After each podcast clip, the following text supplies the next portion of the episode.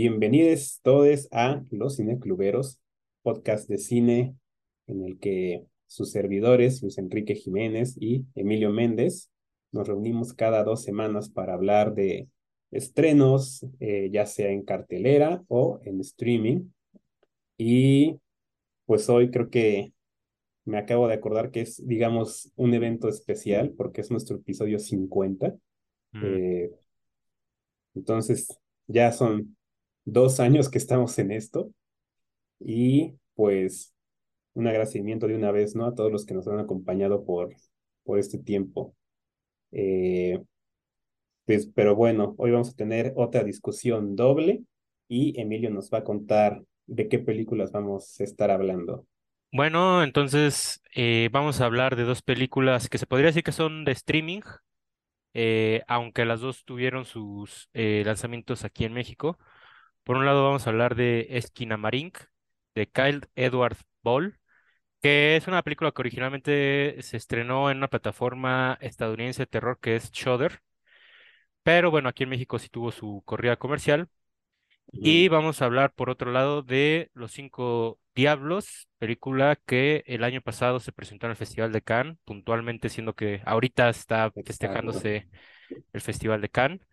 Es una película de Lea Misius y es un lanzamiento de movie, que como los lanzamientos de movie aquí en México, tienen su estreno eh, pequeño en cines y después llegan a la plataforma eh, eh, poco tiempo después, ¿no? Entonces van a ser las dos películas que vamos a estar comentando, pero vamos a empezar por Esquinamarink. No sé qué te haya parecido a ti, Luis. Así es, pues, híjole, Esquinamarink, primero para empezar, pues, ¿de qué se trata? Eso está muy difícil de decir. Ciertamente. Digamos que es sobre dos niños, una niña y un niño, que se despiertan una noche y parece ser que sus padres están desaparecidos. eh, las puertas y ventanas de su casa desaparecen y pues ya para dejarlo muy simple, al parecer hay como una entidad maligna, ¿no? En su casa que los está acechando, por así decirlo. Y pues bueno, esta película eh, fue de esas sensaciones de terror de, de esos últimos años. Creo que tuvo un paso por festivales y por ahí del, por alguna razón, por un error del festival, se, no me acuerdo cuál, se filtró y terminó como rondando mucho en TikTok, en YouTube, así Mm, escenas, eh, lo cual llevó a que se hiciera mucho ruido de la película. Y creo que por eso sí terminó en cines, o sea, sí, sí hubo un paso que por cines y creo que sí después llegó a plataformas. Pero bueno, o sea, creo que eh, es una película que sorprendió mucho, pero que también dividió muy fuerte. Y pues puedo ver por qué, a pesar de que creo que, que es una experiencia eh, única en el cine actual. Creo que no, no se me ocurren muchas películas similares en prácticamente ningún sentido al día de hoy.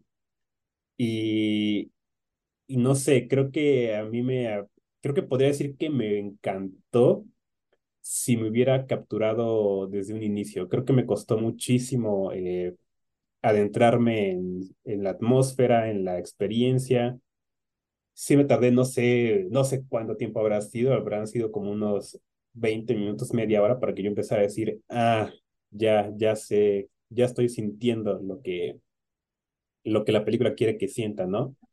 Y cuando empecé a sentir lo que la película quería que sintiera, creo que pocas veces me la he pasado tan mal en el cine, eh, con los ojos cerrados, eh, tapándome con las manos, eh, no, muchas veces no quería voltear a la pantalla.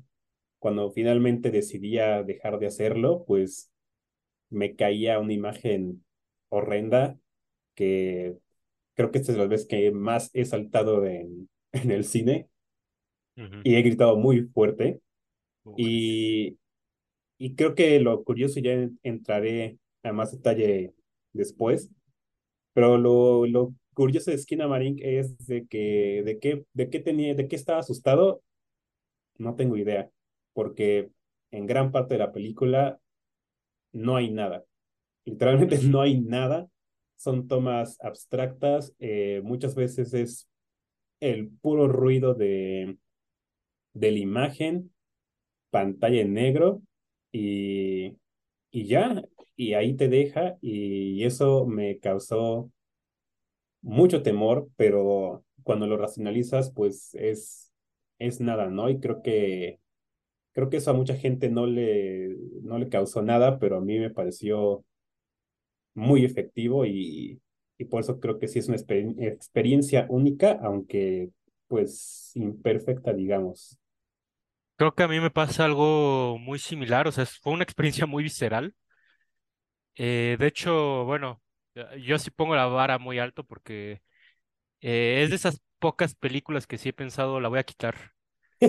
Eh, porque sí me, a- a- en el último tramo yo sí estaba teniendo sí, mucho sí, sí. nerviosismo, o sea, sí me puse muy nervioso y sí me estaba alterando. O sea, yo cuando he tenido experiencias de terror muy fuertes, y lo peor es que no, ni siquiera ha sido con películas, con mis películas de terror favoritas, como, no sé, El Exorcista o El Resplandor, sino sí ha sido con ciertas eh, experiencias inmersivas, porque Esquinamarín creo que dentro de lo que cabe decir es que es muy inmersiva, y por ejemplo me ha pasado con videojuegos de terror que de repente más que terror puro ya me causa estrés, o sea, ya de repente hasta tengo Exacto. dolor de espalda, o sea, sí. Sí, Y con Esquinamarín eh, hi- hice trampa, yo no la fui a ver al cine, la vi en casa, pero sí tengo que decir que eso sí le da una mayor dimensión a la película, verla en casa, por el hecho de que esta película se construye a raíz de tomas de casa.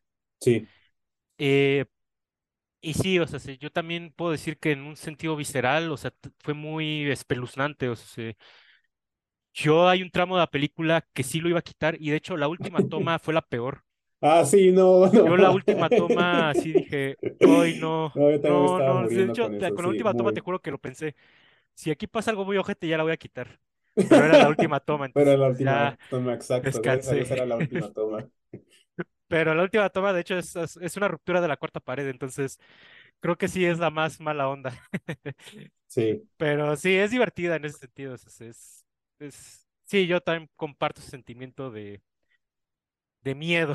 De hecho, hasta creo que cambió ahorita mi estado anímico de, sí. de recordarlo, porque sí fue muy fuerte. O sea, y eso la verdad lo celebro. Eh, fue muy fuerte. Eh, ahorita que tú dices que no has tenido una experiencia similar, es, podría decir que es cierto, en el cine no, pero es que esta película, eh, su base está más en una serie de videos de YouTube que se les denomina el terror análogo. Y para quien no sepa qué es el terror análogo, pues ahora sí que me tiene que dar las gracias porque le acabo de dar una mina de oro de terror nocturno. Porque el terror análogo es algo, la verdad, fascinante y que solo se ha explorado hasta ahorita. Bueno, se había explorado hasta ahora en YouTube, pero Skinamarink ya es formalmente la primera película que entra dentro del cine en el terror ujú, análogo, que es un tipo de terror que trata de emular eh, la textura del VHS y del video casero, Sí. básicamente. Eh, tiene exponentes, todos exponentes muy fuertes. Uno que tiene demasiados videos, entonces no sé qué tanto podría recomendarlo, pero bueno, tiene unos muy, muy buenos, que es Gemini, eh, que lo que simula es que es un canal de televisión que te está subiendo videos de, de los programas que pasa y el chiste es que son programas que se van tornando sórdidos. Hay uno donde de repente te dice criaturas desconocidas, creo que de Canadá, ¿no? Y entonces empieza y te dice el búho eh, y te ponen, y nunca te muestran al búho, sino puras tomas de árboles, ¿no? El búho es un, es un animal que vive en los árboles y no sé qué, y de repente un lago, ¿no? Aquí vive el pescado del no sé qué, y de repente se van volviendo más extrañas las criaturas hasta que de repente te muestran pisadas y te ponen asesino serial. Se dice que esta persona suele matar no sé qué tanto y te cambian la toma. Se dice que cuando caminas aquí de noche escuchas los gritos y entonces de repente ves ese disco de uy y sientes cosita, ¿no? Sin embargo, sin embargo, sin embargo, sin embargo, y aquí sí dejen de hacer todo lo que están haciendo y tienen, váyanlo a buscar de una vez, Mandela Catalog. Mandela Catalog es Mm, lo mejor que ha sacado el terror análogo y es pasado de lanza. Y si alguien algún día se anima a llevar eh, Mandela Catalog al cine, ojalá lo haga bien, porque, o sea, se me Mandela Catalog, a mi gusto, es una historia de horror de lo más sórdido que puede existir. Es sobre un pueblo de donde supuestamente las televisiones de repente empiezan a, a emitir una señal pues, misteriosa y esa señal se lleva a los niños. Y si un adulto eh, llega, a, llega a, a estar en la habitación en el momento en que se aparece esa señal, la señal le provoca eh, suicidio. Y entonces supuestamente en Mandela Catalog lo que te plantea es que el ente, que insisto, véanlo para descubrir qué es este ente, el ente se transmite a través del miedo. Entonces, si tú le llamas a alguien y le dices, ayúdame, eh, de inmediato le contagias eh, el ente a esa persona. Entonces es como, es, es muy mala onda, más por cómo está grabado y por cómo te está narrado. Y ahí sí recomiendo verlo con guía, porque el chiste es que tienes que ver los videos con cierto orden. Y, y si lo ves solo y en la noche es, o sea, es terror nocturno. Yo me acuerdo que no pude dormir la noche que vi Mandela Catálogo. Y ya, y fue hace un año, entonces la verdad no es como que estuviera chavo. Y Esquinamarín, de hecho, tiene un concepto un tanto similar a Mandela Catalog, porque es igual, es una historia que, como tú bien dices, se cuenta a través de cosas abstractas, pero que obviamente te están eh, emitiendo una historia que es muy sórdida y de un aire más grande. Eh, Dentro de la sinopsis que tú contaste, yo lo que agregaría es que parece ser, o así lo interpreté yo, que eso es otra cosa interesante de Esquinamarín, que siento que sí, sí da pie a la interpretación Sí. es que parece ser que se está dando vestigios de algo que hubo antes en esa casa. Mm, Entonces, es, ah, o sea, empieza a haber una presencia ahí como fantasmal también, ¿no? Que bueno, ahorita que tuviste la sinopsis, que creo que es la sinopsis más popular que se ha dado, sí. yo ahí hasta diría que sería un ejercicio interesante entrar a ver Esquinamarín sin nada y ver qué deduce uno, ¿no? Pero yo también en- ya entré a ver Esquinamarín eh, con la sinopsis que tú habías comentado, y sí, de hecho así tiene bastante sentido la película. Sí. Eh, Entonces sí, o sea, si yo diría, fuck, o sea, si- el terror análogo es un concepto fascinante. Vean Esquinamarink, vean Mandela Catalog. De Gemini buscan los mejores videos nada más. Y hay más, de hecho hay muchos más, pero ahí sí no, no le he entrado a todo. Pero esos dos son muy pasados de, on- muy pasados de lanza. Ahora, mi única queja con Esquinamarink, o bueno, no, más que queja, más ah, casi que lo pongo en la mesa. No sé tú qué piensas de esto, Luis. Pero siento que puede ser una película que cae en lo intelectualizado. O sea, como mm, que sí de repente casi que sí tienes que ser eh, apreciador de lo que es el montaje o de la gestalt, como para decir, ah, sí, claro, aquí nos están transmitiendo esto a través de las formas, ¿no? Siento que sí puede caer un poco en esa película y también siento que es un poco tramposa porque usa los jumpscares. Eh, que bueno, dale. Yo también estaba, eh, estaba sintiendo horrible con cada jumpscare que me ponían. Entonces igual y aunque sea tramposo, pues funciona. Pero sí, creo que dentro de esos efectos que yo señalo también entran sus virtudes. O sea, se- es una película única. O sea, se- casi que nunca vemos figuras humanas y No. cuando las vemos están grabadas de forma cortada y eso es súper inusual. El cine más convencional se funciona a raíz de ver cabezas hablando y esta película no tiene nada de eso. Ah, que Sí. de entre otras cosas también me remontó mucho a La Casa Lobo de Joaquín Ah, sí, y Cristóbal León porque también tiene esta onda pensado, de, de los niños como susurrando de ¿Hay aquí algún chileno? Eh, aquí igual era de. ¿Are, are you here, Dad? Entonces es como de me remontó un poquito a la Casa Lobo. Que igual si no han visto la Casa Lobo, qué es- mal viaje se están perdiendo. Eh, pero bueno, eh, sí, eh, dentro de esos defectos que yo señalo, pues obviamente también están sus virtudes, que es eso. Es una película súper inusual. Sí, una película que a través de planos de casas te transmiten un terror muy misterioso, que yo si tratara de, de materializarlo en palabras, es casi ese temor infantil que uno tenía de caminar eh, en la oscuridad de su Sí, en la casa. oscuridad en la noche. Exactamente, que tú piensas lo peor. Sí. Y, y es una sensación que yo ya había perdido, ¿no? Pero con Esquinamarín que me regresó. Exacto. Y, y ahí está lo inmersivo, porque como yo la vi en casa, de repente yo, donde tengo el televisor, muy cerca está la puerta de la cocina. Y entonces constantemente yo me la pasaba volteando a la puerta de la cocina a ver si, no veía algo, porque sí me estaba, o sea, sí entré en pánico viendo Esquinamarink. Entonces, yo sí trataba de materializar en palabras, creo que es eso, es, nos remonta a ese temor eh, inexplicable a la oscuridad.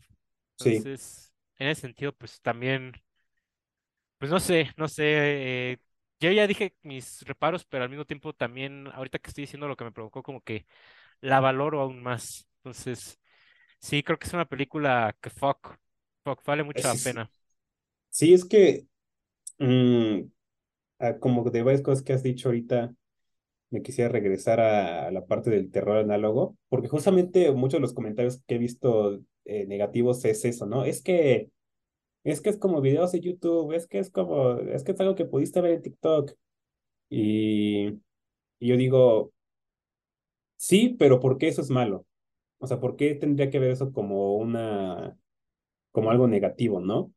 Y yo digo justamente, qué bueno que, que ese tipo de, de contenido, digamos, que se inició en redes sociales, en Internet, ya esté dando ese salto a, a hacer algo más, es que no, no, no quiero decir como más serio, más profesional, porque creo que no es necesariamente la palabra, Mm, pero sí, no sé, no sé exactamente qué, pero o sea, obviamente más cinemático, ¿no?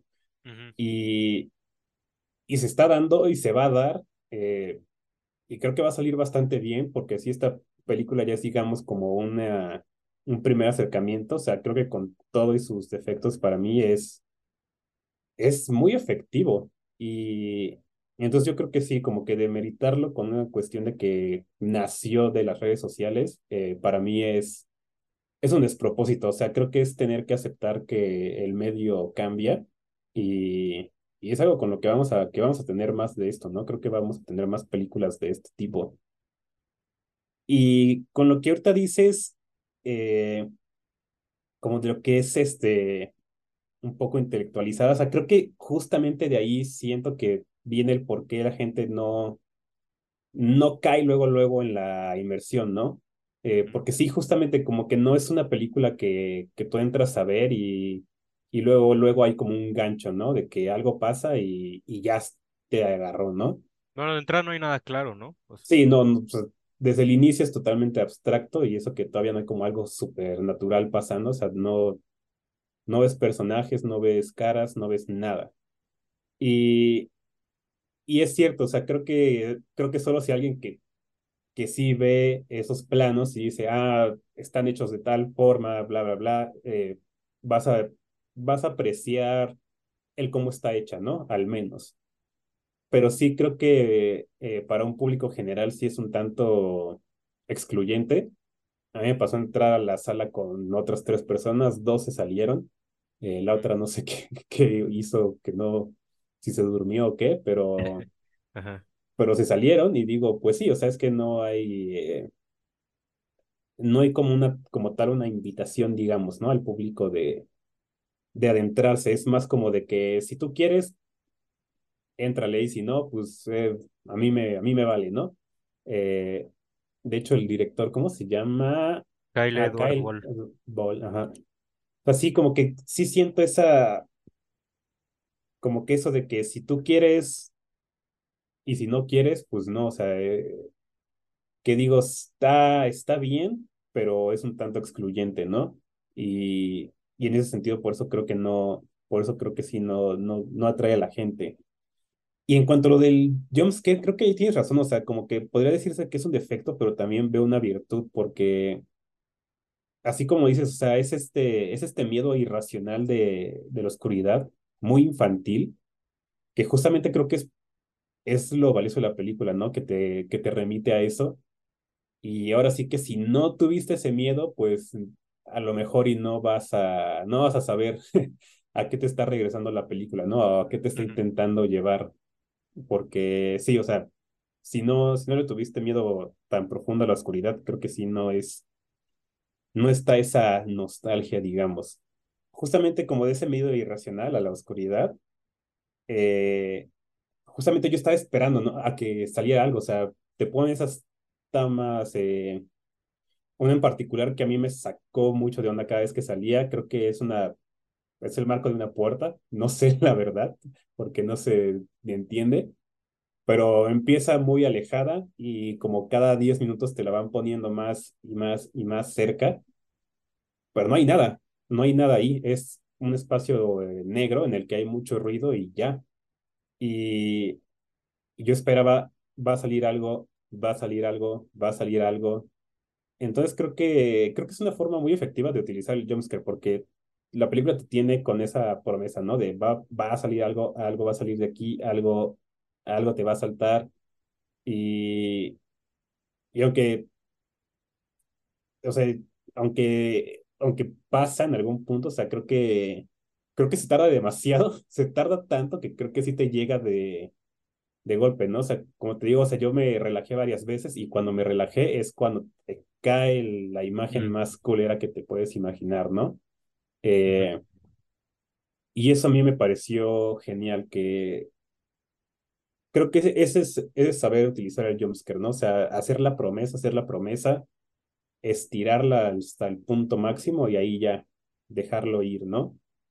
Y, y sí, o sea, creo que en e- por eso a mí me gusta mucho eso del jumpscare, pero creo que sí me, me sigo regresando a esta cuestión de la oscuridad que, que mencionabas, porque sí, no sé qué, qué hay en eso, que es, eh, creo que más que nada es justamente ese querer buscar formas, ¿no? No sé si a ti te pasó que en el ruido No, sí, como, sí, o claro. sea, querer buscarle algo, ¿no? Eso, y eso eso es cara. intencional. Sí, exacto. O sea, dónde está la cara, dónde está el cuerpo moviéndose, dónde está algo. ujú. Algo tiene que salir, ¿no? Y sí, es justamente intencional y creo que de ahí viene su terror. Es muy efectivo, pero entiendo también por qué hay gente que al ver eso dice, pues, ¿qué? ¿Eso qué, no? Pero para mí es una cosa muy, eh, muy, muy, muy, muy fuerte. Eso de estar buscando formas creo que es algo que toda la vida eh, me ha, me ha causado mucha, como mucho pavor. O sea, todavía en la edad adulta, ¿no? Creo que todavía hay veces en las que salimos así a un pasillo en la noche y es, es querer buscarle donde hay algo, es querer buscar esas caras o algo, ¿no? Es, es muy natural, es muy natural querer, eh, ¿cómo decirlo? No sé si es como personalizar las cosas, pero sí, o sea, Eh, creo que se le llama antropomorfizar, ¿no? Una onda así. Ajá, algo así. Sí, o sea, es, es como eh, a fuerza querer ver que, que en el espejo alguien te está viendo, algo así, o sea, todo eso, ¿no? Eh, es un, es un temor muy básico y, y se me hace extraño que en el cine, creo que a pesar de que de terror, aunque se utiliza mucho la oscuridad, creo que nunca lo había visto a este nivel, ¿no? De, de simplemente ponerte una imagen en negro y decirte, a ver, tú encuéntrale, Hay algo aquí. qué tiene esto, ajá, encuéntrale qué tiene de, de, de aterrador esto, ¿no? Y, y tú solito te lo haces, tú solito te, te torturas. Eso creo que para mí es este es tener mucha, mucha confianza en lo que estás haciendo y eso me gusta. Eh, creo que es saber que, que le va a llegar a la gente, ¿no? O sea, que alguien va, a entender bien por qué, por qué ponerte una imagen ruidosa en negro puede causarte eh, gran temor. Y, y no sé, o sea, sí se me hace, sí se me hace muy extraño, ¿no? De- después de todo, que, que no toda la gente reaccione igual, que es obviamente natural, con cualquier película va a pasar, pero híjole, sí, sí me causa conflicto, ¿no? O sea, yo, yo quisiera creer que todos tuvimos como ese miedo o tenemos esa, esa necesidad natural como de encontrar formas en, en la oscuridad que, según yo, es, es totalmente, es como algo de la naturaleza humana, ¿no? Es, es para sentir el, el confort en la oscuridad.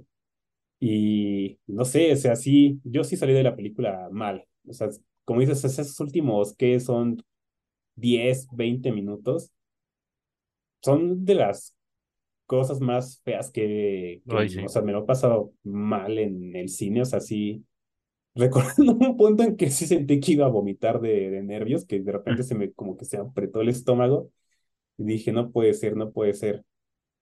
Y, y creo que ese nerviosismo que llega a justamente la toma final, la que habíamos mencionado, o sea, creo que esa es la que me, me, digamos, me, me confirmó, ¿no? Como esta cuestión de la, toda esta cuestión de, de la oscuridad, del miedo infantil, o sea, es que ese, ese es el punto de la película, ¿no? Porque, digamos, spoiler, pero después de estar horas buscándole forma a, a algo en la oscuridad, resulta que sí hay algo, ¿no?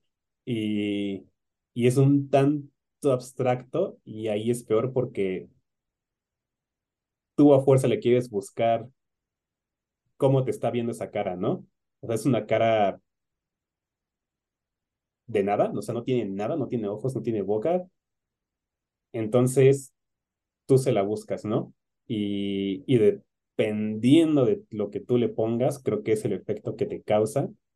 Y por eso creo que es, eh, es de los tomas finales más fuertes que, he visto y te digo, o sea, creo que me confirma bastante que, que sí, ese es el punto o ese es el objetivo de la película, ¿no? O sea, regresarte a, a esas etapas tempranas de la vida en la que la oscuridad era, pues era lo peor del mundo, ¿no? Y, y, y aprovechar esa, esa, esa habilidad nata de, de buscar formas en, en donde sea, con tal de como tener cier- cierto confort, pero aquí es obviamente para todo lo contrario, ¿no? Es para, es para que busques, busques lo peor en, en lo que ni está, que eso creo que eso es lo que más, más duele, ¿no? Al final, que no, no era nada y, y ya tuviste un ataque de pánico ahí, ¿no? Pero creo que ahí radica como la fuerza de la película misma, o sea, sé como que llega a ser tan abstracta y tan vacua y, o sea, se, tan poco concreta que de repente es la propia imaginación del espectador la que crea las imágenes como la que dice, justamente como de, o sea, estas tomas donde te muestran un cuarto oscuro y tú juras que está ahí una forma ahí, tú entenderás por qué estás viendo una forma ahí. Entonces, o sea, eso es, eso es un poder de, de la, de insinuar, de la insinuación muy, muy poderoso. Y es que, no sé, yo siento que cada vez se está descubriendo más ese poder. Eh, o sea, ya desde, ya existe desde toda esta teoría del cine trascendental, ¿no? De Schrader, que te dice, no, es que las tomas vacías de Bresson son de un alto contenido espiritual, ¿no?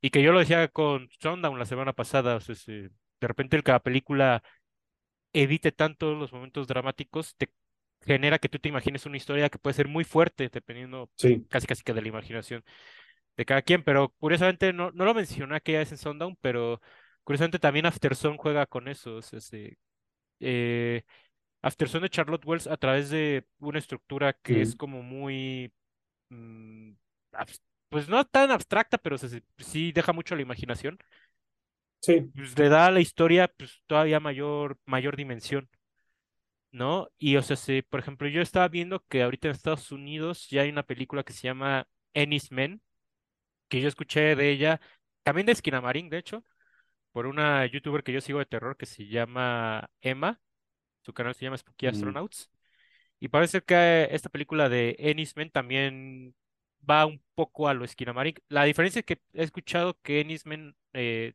sí es todavía más difícil de ver y no es tan buena.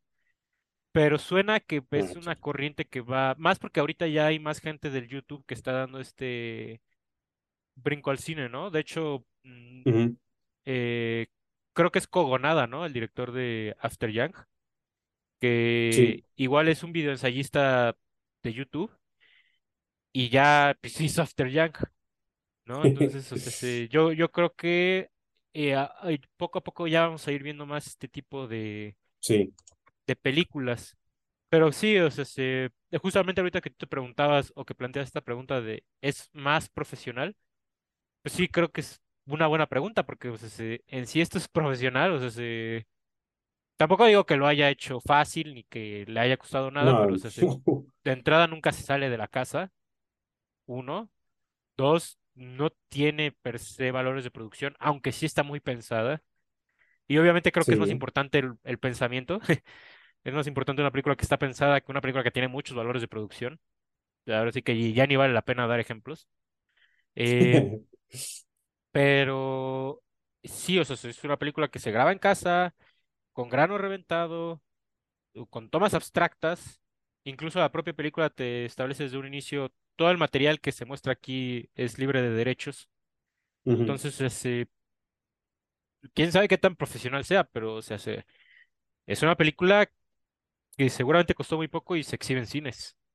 sí, Entonces, yo creo que acá estamos justo en esa transición perfecta, ¿no? Que eh, una vez más remontándonos al found footage, eh, a La Bruja de Blair o a Rec, eh, que hace poco volví a ver Rec y, uff, algún día tenemos que hablar de ella, pero casi que la considero una de las mejores películas de terror de la historia porque, fuck, qué buena es.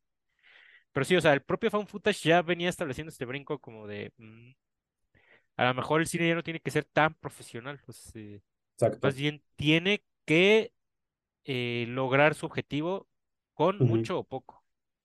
Y entonces yo siento que ya con Skinamarink ya es un paso sólido. Entonces igual y también en ese sentido, pues sí puede ser una película todavía eh, más trascendental, ¿no? Pero pues sí, eh, completamente entiendo también lo mismo de que haya gente que ni entra a verla. De hecho, yo sí es una película que sí recomendaría si se puede, si puedes ir a ver al cine adelante, pero es una película que creo que se ve afectada si hay ruido en la sala, siento yo. Pues Sí, obviamente si entran los amiguitos ahí echando desmadre, pues yo siento que se hecho, pierde, eh, sí, eso echa a perder la película. Yo también justo creo que diría más que hasta eh, verla en el cine, verla a tu casa, verla solo. es que es eso. Eh, Sí, yo hasta creo diría, no la ve, no la la, veas con amigos, sí, con porque nadie. con, O con sea, amigos da pie a los comentarios. Entonces, verla solo es lo que digo, fuck, es un mal viaje sí, exquisito, ¿no? Entonces, pues sí, sí. creo que sí, creo que es una, creo que la experiencia en sí de, creo que en sí, sí demanda un poquito la experiencia individual. O sea, incluso cuando está hecha para cines, creo que sí requiere que, que estés tú en tu espacio, ¿no? Que estés tú por tu cuenta y creo que así es cuando funciona mejor. Entonces, creo que ahí justamente vienen muchos de mis reparos, ¿no? O sea, creo que se necesitan muchas cosas, se necesita como rendirte, necesitas estar en cierto este, estado mental para que funcione, ¿no? Y creo que si fuera una película todavía más lograda, eh, solita te, te haría que caer en todo eso, ¿no?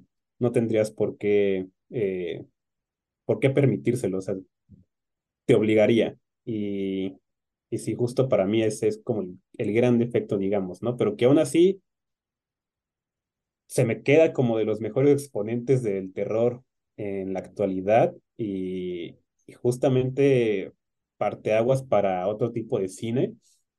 Eh, creo que de algo similar que ya se viene es esta película que le va a producir James Wan a un chavo de 17 años que se me olvida cuál es Ah, este, caray.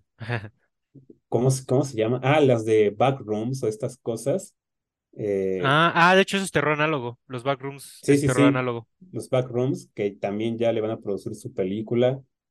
Y, y digo, ahí está, ahí está el futuro. Aunque haya quien no le vaya a gustar, yo creo, siempre está esa posibilidad. Pero, Que bueno, también Everything Everywhere All at mm, Once, eh, y esto lo dice Fernanda Solórzano, que es detractora de la película, dice, es que Everything Everywhere All at Once es una película muy responsiva a la cultura del TikTok. sí, Y o sea, claro, de las tiene sentido, sociales. pero o sea, se... creo que, a- a- digo, ya tuvimos nuestra discusión de Everything Everywhere All at Once, pero creo que ahí está una fortaleza de la película, o sea, se- lo extraña que es. O sea, Es de cómo, parte de su contexto, es cómo parte de no, su... cómo no De, responde a una tradición convencional del cine, ¿no? Y nuevamente esto de que es que esto es terror de YouTube, que vamos, es, sí es terror de YouTube, pero yo creo que en YouTube se encuentran unas joyas del terror contemporáneo. O sea, se- digo, ya aquí voy a estar muy volado, pero es de esas veces que siento que puedo echar comentarios usados. Pero yo no descartaría que Obedece a la Morsa es casi que el mejor cortometraje de terror que No se ha hecho, ¿eh? no, ya ni me digas que esa cosa Pues eh, vamos, esa, esa, esa cosa, como tú bien dices, ¿a cuántos no nos dio terror nocturno? Sí, no, no manches, no. yo, yo, yo no, yo no diría que sería muy alocado describir que eso, bueno, Obedece a la Morsa es casi como una suerte de cortometraje. Y yo en Mandela Catalog, yo la vi en 2021. Y. y yo cuando hice mi lista en 2021 de mis películas favoritas de terror, puse Mandela Catalog, porque yo sí consideraría Mandela Catalog una película. Entonces, Y pues, se vale, yo sí siento que se ya vale, estamos y en ese que... momento perfecto donde ya se está desdibujando mucho esa, esa línea de, de los medios, por así Y a decirlo. muchos se les hará una cosa terrible, pero a mí yo creo que es, es, es muy bueno, es algo muy bueno. Y Nos va a traer cosas ahora que lo interesantes. pienso, es este, y ahora que lo pienso, o sea, creo que sí, justo la palabra que, no, que buscabas así no es para nada que profesional y todo esto, o sea, creo que es la escala. Mm. Simplemente es que van a cambiar de escala, ¿no? Estos videos que suelen ser de tres minutos, cinco minutos máximo en capítulos, ¿no? Ahora podemos tenerlos en, en mayor escala, en una duración más larga y ser experiencias totalmente diferentes, ¿no? Entonces creo que ahí, creo que de ahí es más bien donde va a ser el verdadero cambio, no tanto que si ya es para cine y todo eso, ¿no? O sea, creo que es solamente la escala. Y pues Esquina Marín es, va a ser, va- habrá que reconocerla, ¿no? Como el parteaguas para toda esta, para este cambio en el cine. Al menos en el de terror, no sé en los demás qué tanto afecte, pero en el de cine de terror creo que sí va a ser este, pues sí, muy, muy Pues eh, que sí, ¿no? Porque en el cine de terror es donde surgió la Bruja de Blair, justamente. Exacto, también. Entonces, yo creo que pues sí, por lo menos en el terror, aunque sin problemas yo creo que podría escalar a otros géneros. Y yo me remonto un poquito a Afterson. Con todo y que Afterson no es per se lenguaje de YouTube, pero sí es un lenguaje, pues sí, análogo. De hecho, Sí. Afterson para mí sería un drama análogo. Entonces, justamente es este desdibujamiento del, del lenguaje, ¿no? Y ya nomás para acabar de mi parte, nada más decir que o sea, la, la experiencia de Esquinamarín fue tan fuerte que yo sí me tuve que parar a prender la luz de la sala y, y sí estar así como cinco minutos, como de, no, es que ya ni me atrevo a moverme, mejor primero me tranquilizo y ya después hago lo que tenga que hacer, porque sí, sí fue una experiencia muy, muy, muy volada. Sí, no manches, yo también salí temblando del cine y se me hizo raro ver luz cuando salí porque fui muy temprano y no, no, no. Era, no, no me lo creía que, que existía todavía la luz del día. Creo que es algo que, que sí causa la película, ¿no? Creo que se te olvida, se te olvida que existe la luz. Pero bueno, creo que ya es, es ahora sí tiempo de ir pasando a la siguiente. ¿Qué es Los Cinco Diablos? Les Cinq Diables, si es que lo pronuncié bien, Sí. Lea Misius. que, pues, ¿cómo se puede, ahora sí que como tú dijiste con Marink, ¿cómo se puede resumir la trama de esta película? Bueno, es de una madre y su hija, Joan, interpretada por la notable actriz francesa Adele Exarchopoulos, y su hija, que es Vicky, interpretada por Sally Dram. Eh, particularmente, eh, la hija tiene un don, eh, pues, particular que es que tiene pues un olfato muy desarrollado y en cierto punto de la película pues vemos que eso le da pues, una posibilidad de digamos ver el pasado. Y bueno, esta es una película muy anclada como al arrepentimiento porque eh, pues nos damos cuenta que entre otras cosas como que eh, su madre Joan eh, tiene está en un matrimonio no muy satisfactorio y pues justamente eh, de, llega la hermana de su esposo eh, Julia llega a la casa. Parece ser que ah, hubo un problema con esta Julia y nos damos cuenta que entre Joan y Julia hay cierta historia detrás, ¿no? Sí. Entonces, pues sí, es una película muy retrospectiva y con este tono realista mágico, ¿no? Particularmente se menciona mucho que hubo un incidente y pues casi casi que parte de la película se encamina a descubrir cuál fue este incidente. Y bueno, con temor a que vayamos a chocar un poco en esta ocasión, pero, pero bueno, ya te escucharé a ver qué dices. pero mm, puedo decir eh, de manera muy generosa que esta Ajá. película me parece interesante y creo que es buena, o sea, es- ujú, interesante y para pasar el rato. Eh, sin embargo, siento que aquí tenemos dos películas, una me interesa más que otra y eh, spoiler de mi opinión, a mi gusto le sobra la parte realista mágica. Mm, Eh, yo creo que esta película tiene su fuerza más en el drama de los personajes, sí. en a esta relación eh, un poco frustrada entre Joan y Julia, y entre, bueno, los choques obviamente que tiene con su esposo Jimmy, interpretado por Ujú. Mustafa Benge. Siento que esa película me interesa más. Aparte, eh, la verdad, la verdad, digo, no sé, igual y tengo que dejarla respirar, pero bueno, hablando de una primera reacción, ya cuando descubrimos cuál fue el incidente, no siento que sea tan como tan impactante como la película quisiera que fuera, fuera. No es un tenemos que hablar de Kevin. Entonces, eh, no sé. Creo que eh, Mm, hay cosas que me funcionan más que otras. Eh, sí siento que esta película está un poco hecha, pues sí, creo que pretendía estar hecha como para que pusiéramos Eclipse Total del Amor, que es una película que suena muy... Es una canción que suena que repetidas veces en la película como para que tú dijeras, ay, sí, la canción de la pareja y a mí no me cuajó tanto. Eh, eh, al final creo que hay cosas que me conmueven más, más creo que la película, por lo menos sí creo que le da una resolución genuina a sus personajes, pero de ahí en fuera sí siento que es una película que podría estar más trabajada, eh, con todo y que sí tiene sus aciertos. Por ejemplo, la fotografía, uh. que cuando dices al final de una película, pero la fotografía estuvo buena, creo que hay un problema ahí. Pero, pues sí, eh, la fotografía es muy bonita, el etalonaje. Eh, pero sí, eh, creo que es una película que a mi gusto podría estar más trabajada. Sin embargo, dentro de lo que cabe, creo que sí tiene cosas eh, buenas. No sé a ti qué te haya parecido, Luis. Pues mira, creo que no vamos a chocar. Ah, bueno. Eh, estoy, tengo sentimientos muy similares, que justamente es como que mm, a veces me interesan más unas cosas que otras de la película. A mí, o sea, en realidad me gusta más la parte de la fantasía, Mm, ok. pero, o sea, entiendo a lo que te refieres porque creo que al final es como un poquito intrascendente, ¿no? Es, es un medio para llegar a un fin y no tanto, resulta no ser tan, no, no es tan esencial, ¿no? Y creo que sí, o sea, eh, sobra, sí es la verdad, sí sobra.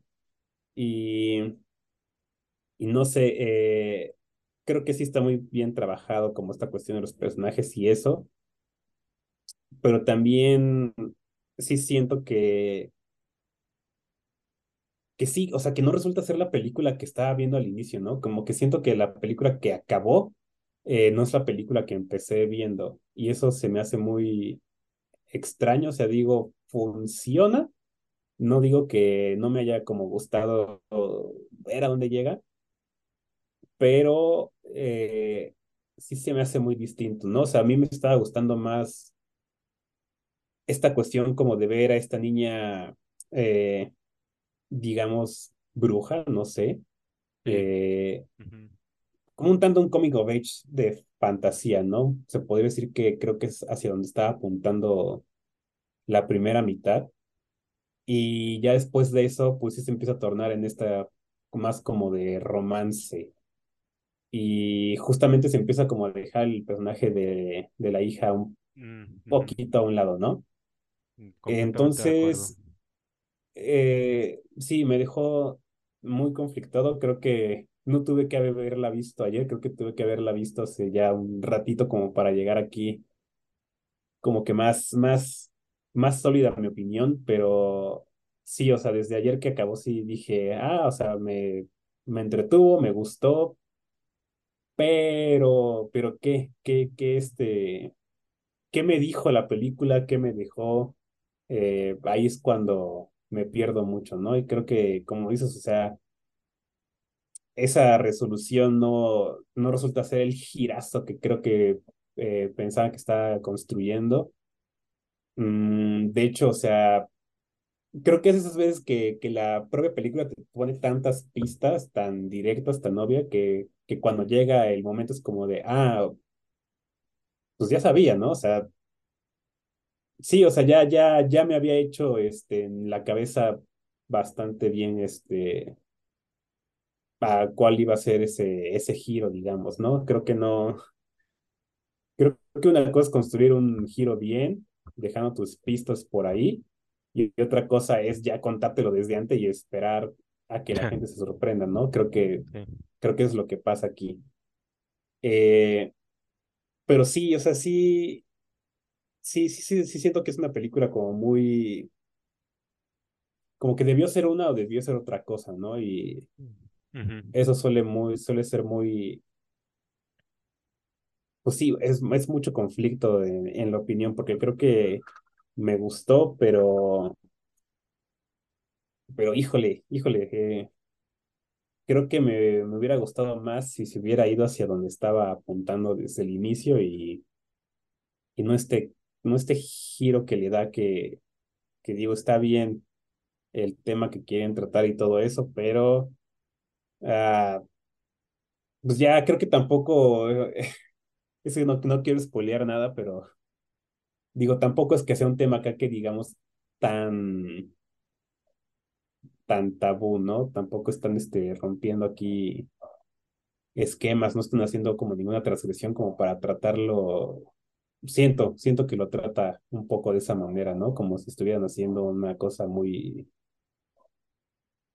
revolucionaria y pues no, o sea, no. Eh, creo que es una película entretenida, muy entretenida, pero que hasta eso digo, se me hace, se me hace raro verla en movie, no sé por qué. Eh, digamos que no es este, no es que digamos tu película indie eh, predilecta, ¿no? No es que sea de arte, digamos.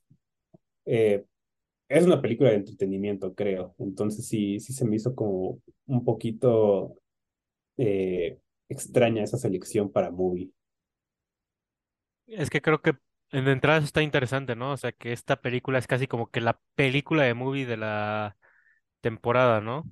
Que aparte Sí, tengo entendido que dentro, bueno, si no mal recuerdo, dentro de las distribuidoras está Wild Bunch y sí. Match Factory, que bueno, o sea, más allá de mi opinión de esa película, de sí, eh, o sea, por ejemplo, Wild Bunch eh, para mí es casi que un, eh, es garantía de calidad, casi siempre, ¿no? O sea, se- que eso, algún día voy a hacer un meme de eso. Ahora sí que es- esperen a que lo publique mañana, pero si yo dijera logos que me hacen pensar que voy a ver una buena película es Neon, Wild Bunch, A24. Ujú. O sea, siempre que una película empieza con esos logos es como de, ah, cine. Entonces, desde como que, mm, eh, sí, o sea, sí, esta película es una apuesta fuerte, ¿no? O sea, sí, creo que Sí, sí, sí tiene esta, mm, sí tiene esta trasfondo, es una apuesta fuerte y por eso es esta película de, digamos que de movie de ahorita. Un poco tramposo, diría yo, porque o sea, también mucho de lo que se ha utilizado en el material publicitario es como imágenes de lo que es el incidente final y si es así como de, a mi gusto te da una idea muy distinta de lo que va la película, o sea, no, sí. no va de cinco diablos. O sea, es el, Exacto. el título viene del lugar donde trabaja esta Joan, bueno, está interpretada por Adele, ¿no? Que es un centro deportivo. Entonces, sí. O sea, ya desde ahí es como de, o sea, se- no, no, no es nada tan impactante como pareciera, a mi gusto, Sí. pero eh, creo que sí, empezaría por eso, o sea, sí, es como, siento que ya me fui por otro lado, pero bueno, o sea, creo que empezaría por ahí, o sea, se- sí, sí se siente como la apuesta fuerte. Ujú. Em, personalmente yo en cuanto a películas de realismo mágico, siento que el propio cine francés justamente ha dado mejores exponentes. Uno es Pequeña Mamá de Celine Sciamma, que Ah, claro. Sí, justamente sí, es sí. también este viaje al pasado de una niña que la termina, eh, termina redimiéndola con su madre de una manera preciosa, casi que sí que. Si no han visto Pequeña Mamá, pausen el video y vayan a ver Pequeña Mamá porque es de verdad una película preciosa. Eh, que no es por nada, pero esta película también va por ahí. o sea, el viaje al pasado es para redimirse con tanto con su madre como con esta Julia, que es su tía de, por parte de la pequeña protagonista de, de Vicky. Que sí, yo también eh, siento que esta película sí peca de eso que tú dices. eh, De repente te está abordando cierto personaje y lo deja. Igual está Daphne Patakia, eh, que interpreta a una eh, ayudante del, de donde trabaja esta Joan, que fue afectada por el accidente. Ahí tenían un personaje muy interesante que se les Sí. olvida en, en buenos tramos de la película. Eh, está esa, y hay una película del movie que no sé si tuviste, Luis, pero que si no deberías de, aunque siento que ya la viste, que es la de Abrázame Fuerte, la de Hold Me Tight con Vicky Krieps. Ah, no, me hace falta verla. Vela. Ahora sí Mm, que incluso, o sea, se, a- a- ahorita antes de que de la llamada que estábamos hablando de Bo tiene miedo, tristemente Hold Me Tight supera a Bo tiene miedo, porque, o sea, uy. es esa película kofniana, o sea, sí, de Charlie Kaufman No, no, no es eh, I'm Thinking of Stranger Things, no llega a esa dimensión, pero es también ese viaje introspectivo de un personaje que sí se va, que te termina revelando algo de su vida, ¿no? Y que también es como muy extraño y de repente estás como de, ¿por qué ahora está acá? ¿Por qué acá, acá? Y termina la película. Y ahí sí, ahí a diferencia de Los Cinco Diablos es como de, oh, ok, ahí sí es un golpe. Entonces, ahí sí como que hasta yo diría, mm, eh, Hold Me Tight, Abrázame Fuerte, se me hace más, más interesante. Eh, pero pues sí, eh, también esta película, insisto, en esa otra película que cuenta que es este drama de personaje, ese creo que está mejor manejado. ahí sí tengo un poquito un problema con los dramas franceses, que siento yo que Francia es el segundo país más gritón en la cinematografía, Ah, sí. siendo Sí, sí. primer lugar Japón y España. Ahora sí que el, el- los españoles y los japoneses caen al grito muy fácil. Segundo lugar, insisto, es Francia. Es, es- es de que de repente estamos aquí y nos vamos para acá en esta escena, ¿no? Es como de ¡pum! ¿no? Entonces, eh, obviamente eso es una cuestión cultural del, del amor fu, como ellos le llaman, de, de que los franceses son personas como muy viscerales. Eso en cine se traduce de una manera a veces no tan afortunada. Por ejemplo, no es más que el fin del mundo, muchos la atacan por eso, de que no, es que es muy exacerbada de, de la nada. A mí personalmente sí me gusta, no es más que el fin del mundo. También hay también. por ejemplo, eh, Amor Mío de Mai Wen, que su última película es muy controversial, por lo que he Ah, escuchado, sí. pero eh, Amor Mío, eh, esa también a mí me gusta bastante. Esta de repente es como de, que siento que te me podría gustar más, pero insisto, tiene este manejo de las tramas que no me parece tan afortunado. Que de todos modos, eh, no tan afortunado, pero tiene, tiene sus momentos, de todos modos. Entonces ahí sí que no soy tan severo con, con la película, por así decirlo. Pero hay Sí, yo tampoco siento así.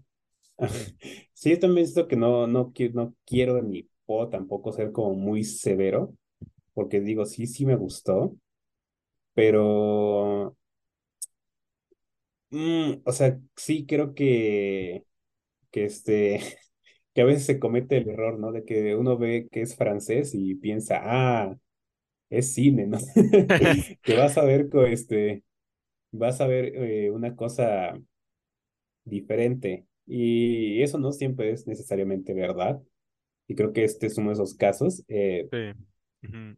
creo que sí, o sea, no es tanto ni siquiera por demeritarla, pero o sea, creo que si pasara esta película en inglés, o sea, no, no cambia nada, ¿no? O sea, sería cualquier otra película gringa eh, que puedes ver cualquier día. O sea, creo que, creo que no, no hay mucho cambio en eso.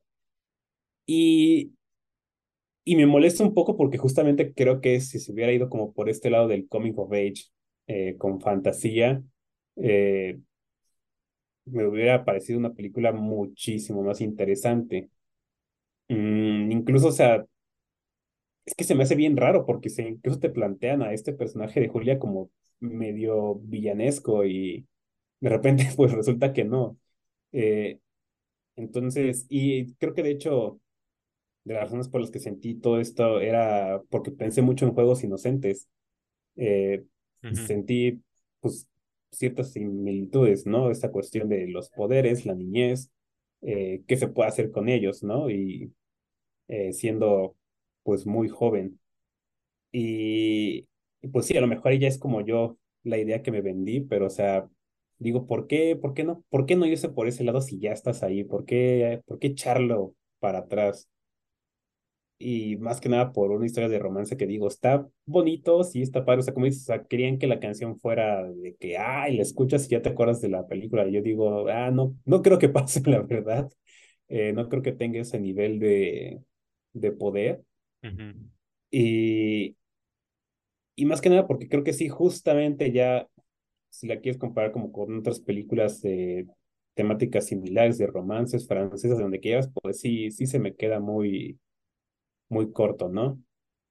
Y ahorita que mencionaste a Pequeña Mamá, o sea, hasta incluso creo que hay un diálogo que, que es casi, casi igualito, y creo que ahí se me nota para mí la, este, la gran diferencia entre, entre esas películas, ¿no? Eh, no sé si te acuerdas, creo que es uno cuando esta niña Vicky le pregunta a su mamá si ya la quería antes de que existiera. Y luego, luego yo pensé en el diálogo de ya. pequeña mamá cuando le pregunta, cuando le pregunta más bien, la mamá niña le dice, ya estoy pensando en ti.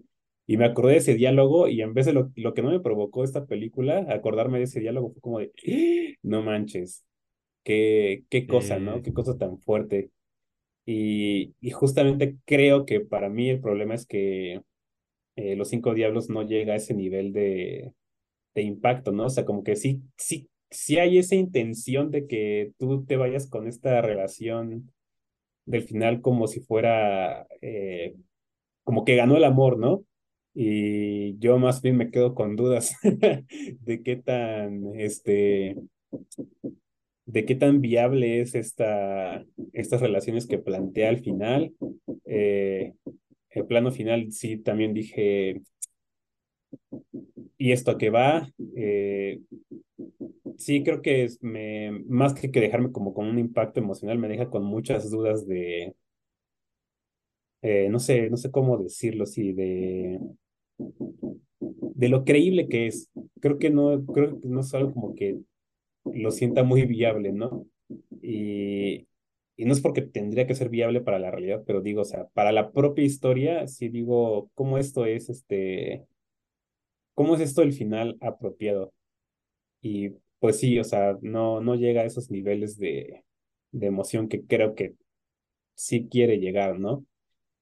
Y, pues ya, o sea, sí, es, es este, sí se me hizo, como dices, una, esa cuestión de que Movie tiene como muy, muy puesta entre sus estrenos más importantes, ¿no? O sea, como que sí había una promoción muy fuerte de, de esta película y por eso dije, ah, pues que estaría chido para los cinecluberos, pues los cinco diablos, ¿no? Pero creo que, eh, o sea, sí vale la pena discutirla, la verdad, pero sí me quedo con esta sensación de que, de que digo, de verdad a veces es de que uno ve que es extranjero y piensa que es este muy diferente, ¿no? Que es este que es otro tipo de cine cuando realmente no es necesariamente así y por eso reitero, o sea, creo que Los Cinco Diablos es, es un caso de esos.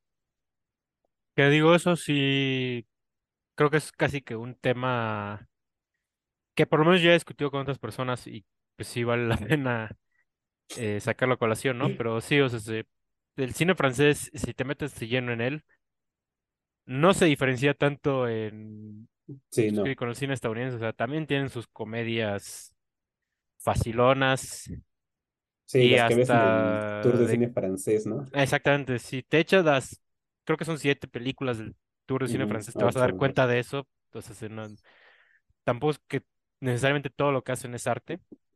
Y aparte, o Ujú. sea, este, pues sí, ellos tienen también sus manías, tienen sus lugares comunes, como cualquier cinematografía. Entonces, sí, o sea, sí, creo que no es garantía de nada, Eh, obviamente ya mencionábamos a Celine Sciamma, que ella sí es garantía. Eh, o bueno, yo decía otra película que yo vi en movie, que es Hold Me Tight, que reitero, vean Hold Me Tight, que es de esas películas que creo que no se han hablado mucho y que yo, para mí sí fue un descubrimiento verla, como de, oh, caray. Eh, pero sí, sí, no, no, no, no es garantía eso de, del cine francés. Justamente también hay otra película de Alex Archopoulos que igual y no hay que meternos tanto en ella para no alargar tanto la conversación, pero eh, también estrenó la de Zero Fox Given, que creo que cuando se estrenó en la Cineteca le sí, pusieron Amor a Amor a Altura o no, no me acuerdo, pero la película donde Alex Archopoulos es una azafata, pues Sí. ese también es eh, igual, es un, es otra película que promovió mucho movie, pero que tampoco, a mi gusto, tampoco es la cosa del otro mundo, ¿no? Entonces, pues, pues sí, no, no, no es garantía de nada. Y sí, eso que tú dices de que el final no es tan conmovedor como creo que se pensaba. Creo que, por ejemplo, para mí el final me parece interesante, pero sí está muy, eh, sí está muy dividido, ¿no? Como que, eso- o sea, como que es el final de una historia, el final de otra historia, y aparte te plantean una tercera historia, ¿no? Como casi, que para secuela. Entonces sí es así como de, ok, los tres me parecen interesantes, pero sí están muy por su lado cada uno. Entonces sí es como de, ah. Sí, no, de hecho ahorita que ya lo estamos diciendo como que sí digo, mm, se, se me ha, se me ha caído un poquito más.